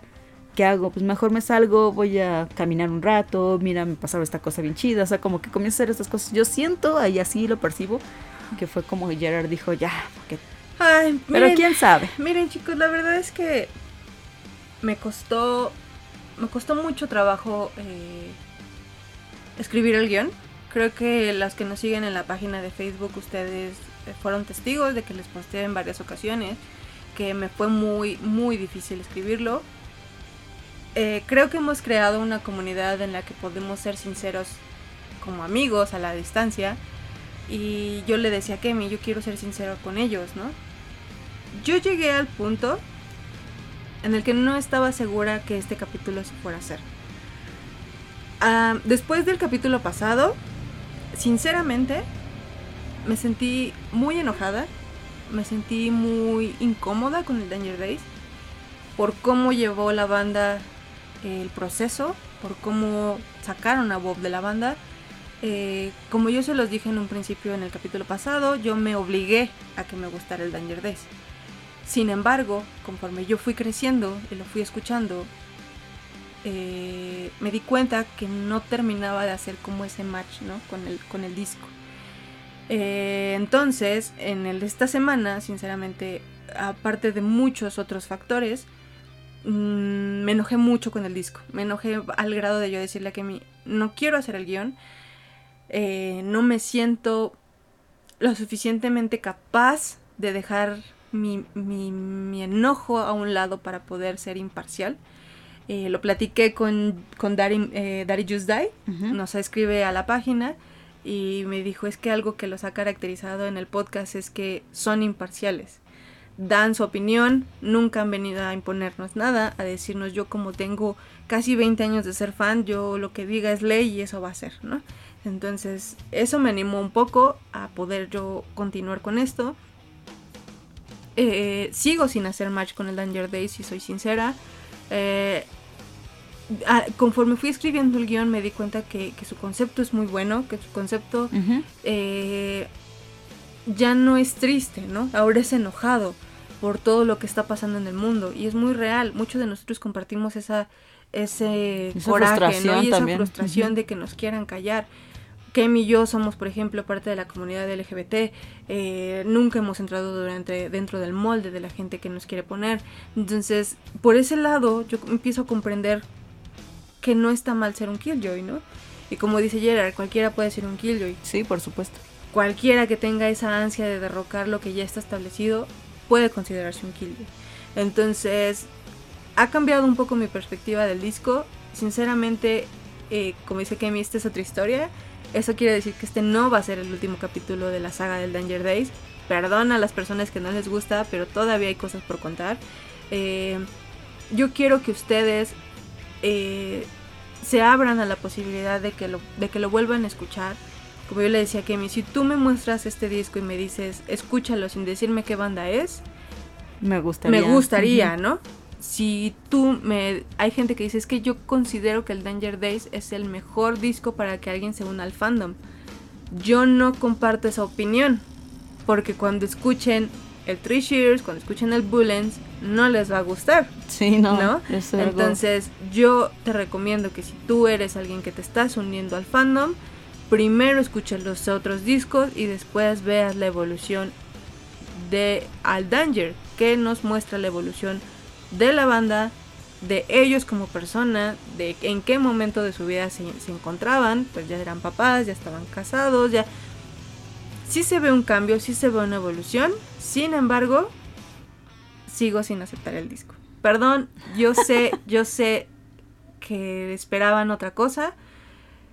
No me siento bien mintiéndoles, no me siento bien, eh, pues sí, fingiendo que todo está bien.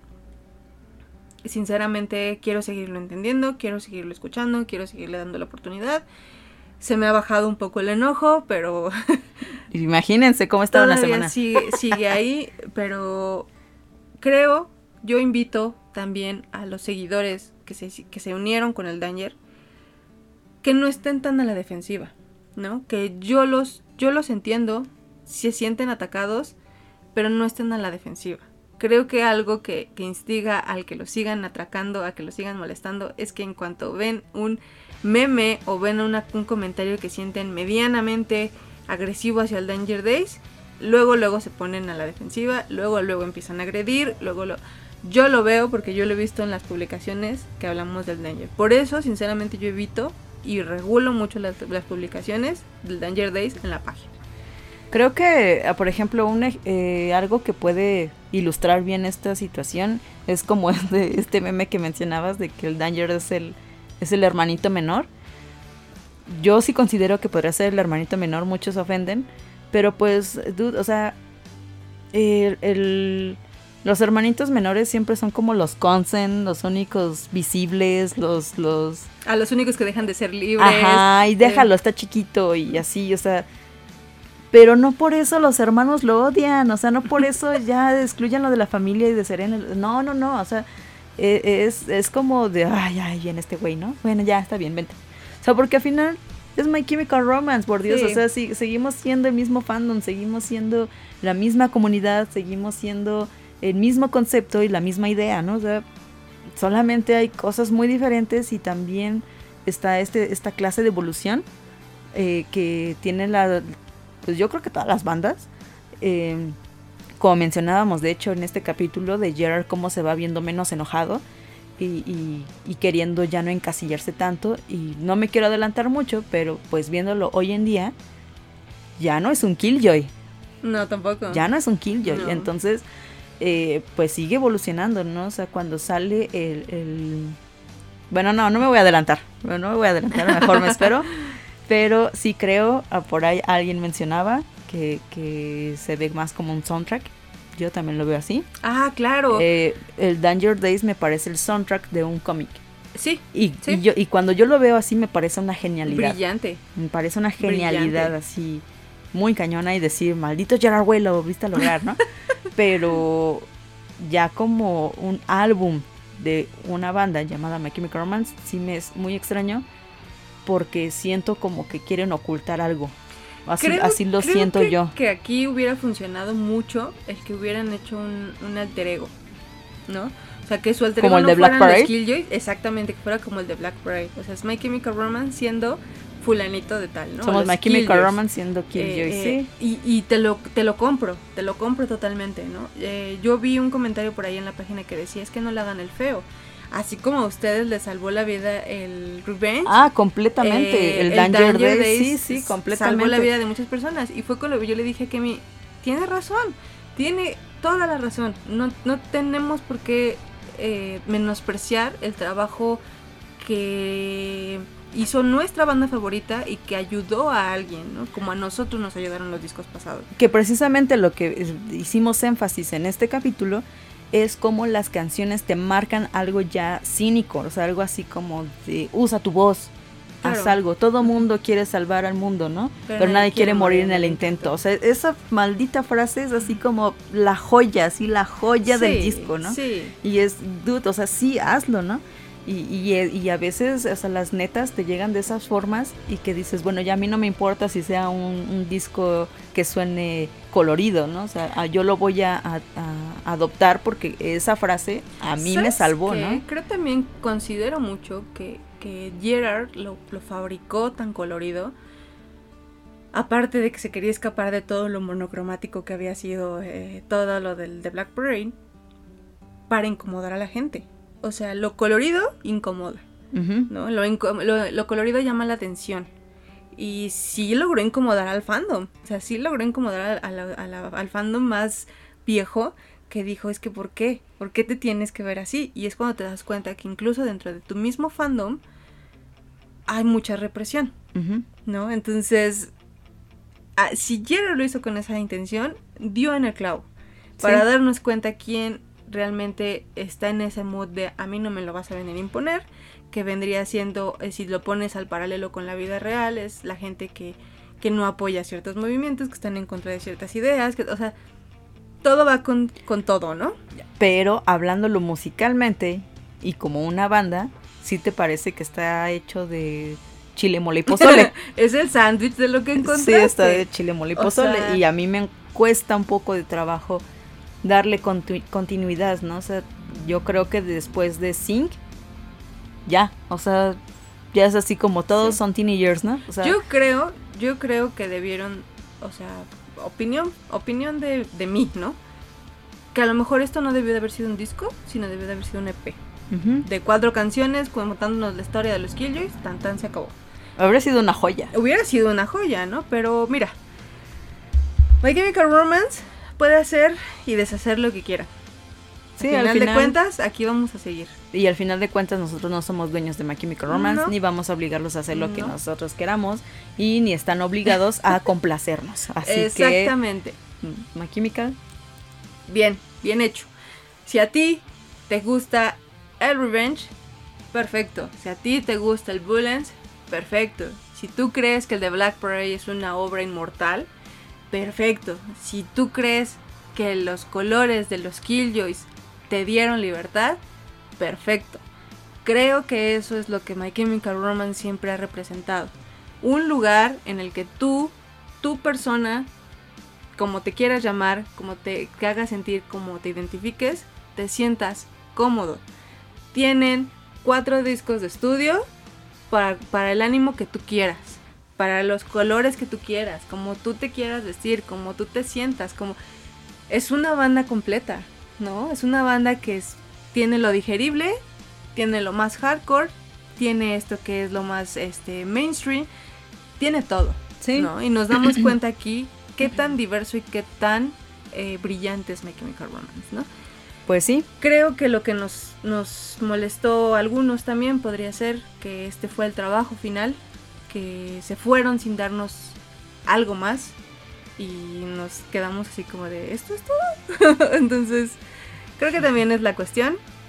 Ya, ya veremos. En el siguiente capítulo vamos a hablar un poco más de, de, de los videos, porque si se dieron cuenta, pues nos faltaron los videos. sí, todavía hay mucho de qué hablar, hay Eh. cosillas que mencionar. Ajá, nos faltaron los videos, nos faltaron al- eh, eh, algunas personas que entraron a la banda y se fueron súper rápido. Eh, nos, nos faltó la vez que tocaron con el señor Brian May, también lo vamos a contar. Entonces, todavía, Ay, todavía hay. todavía nos Sí. falta un capítulo más, todavía vamos a ver qué más nos trae el Danger Days y toda su era. Eh, denle una oportunidad, denle una oportunidad otra vez. Eh, no están obligadas, pero vuélvanlo a escuchar. Yo recomiendo que lo escuchen después de leer el, O mientras leen el el cómic. cómic. Sí, es el claro, soundtrack, sí, obviamente. sí. Totalmente. Está bien, Pues, y pues eh, les tenemos un anuncio también. Eh, les habíamos comentado de una, de una sorpresa que les teníamos en, la- en el principio del capítulo. Eh, Kemi y yo vamos a armar una dinámica eh, para todos ustedes, para que todos ustedes puedan contribuir un poco en el podcast. No les vamos a decir en qué episodio, pero eh, más adelante vamos a lanzar una convocatoria exactamente. para poderlos escuchar. Eh, Sí, la convocatoria, así como a grandes rasgos, es de que nos manden un audio de cierto tiempo. Ahorita todavía no lo hemos eh, decidido, pero eh, van a ser ciertos minutos para que ustedes nos cuenten eh, una experiencia en concreto que ya les vamos a decir y nosotros podamos escucharlos y vamos a ver qué se puede armar con eso. Ojalá nos puedan apoyar con esta dinámica las personas que nos, que nos escuchan, las personas que son como fieles, fieles seguidoras del podcast, pues estaría súper chido que todos, todos pudieran con- eh, contribuir. Y pues nada, los capítulos siguen avanzando. Pronto, pronto. Está bien. Pues bueno, nos despedimos. Les recordamos nuestras redes sociales. Que en Instagram es guion bajo, guion bajo, WTTBP, guion bajo, guion bajo. Y Facebook estamos como Welcome to the Black Parade. Sí, es correcto. Pues nada, chicos. Ojalá, ojalá les haya gustado el capítulo. Sí, y pues yo lo único que puedo decir es que manténganse sucios, mantengan sus colores. Yo soy Kemi. Yo soy Elena Romance. Mantengan sus botas ajustadas, mantengan su arma cerca. El desierto es un lugar peligroso. Esto fue todo por hoy. Sean buenos los unos con los otros. Y recuerden, si alguien cae, ayúdenlo a levantarse. Esto fue So Long and Good Night.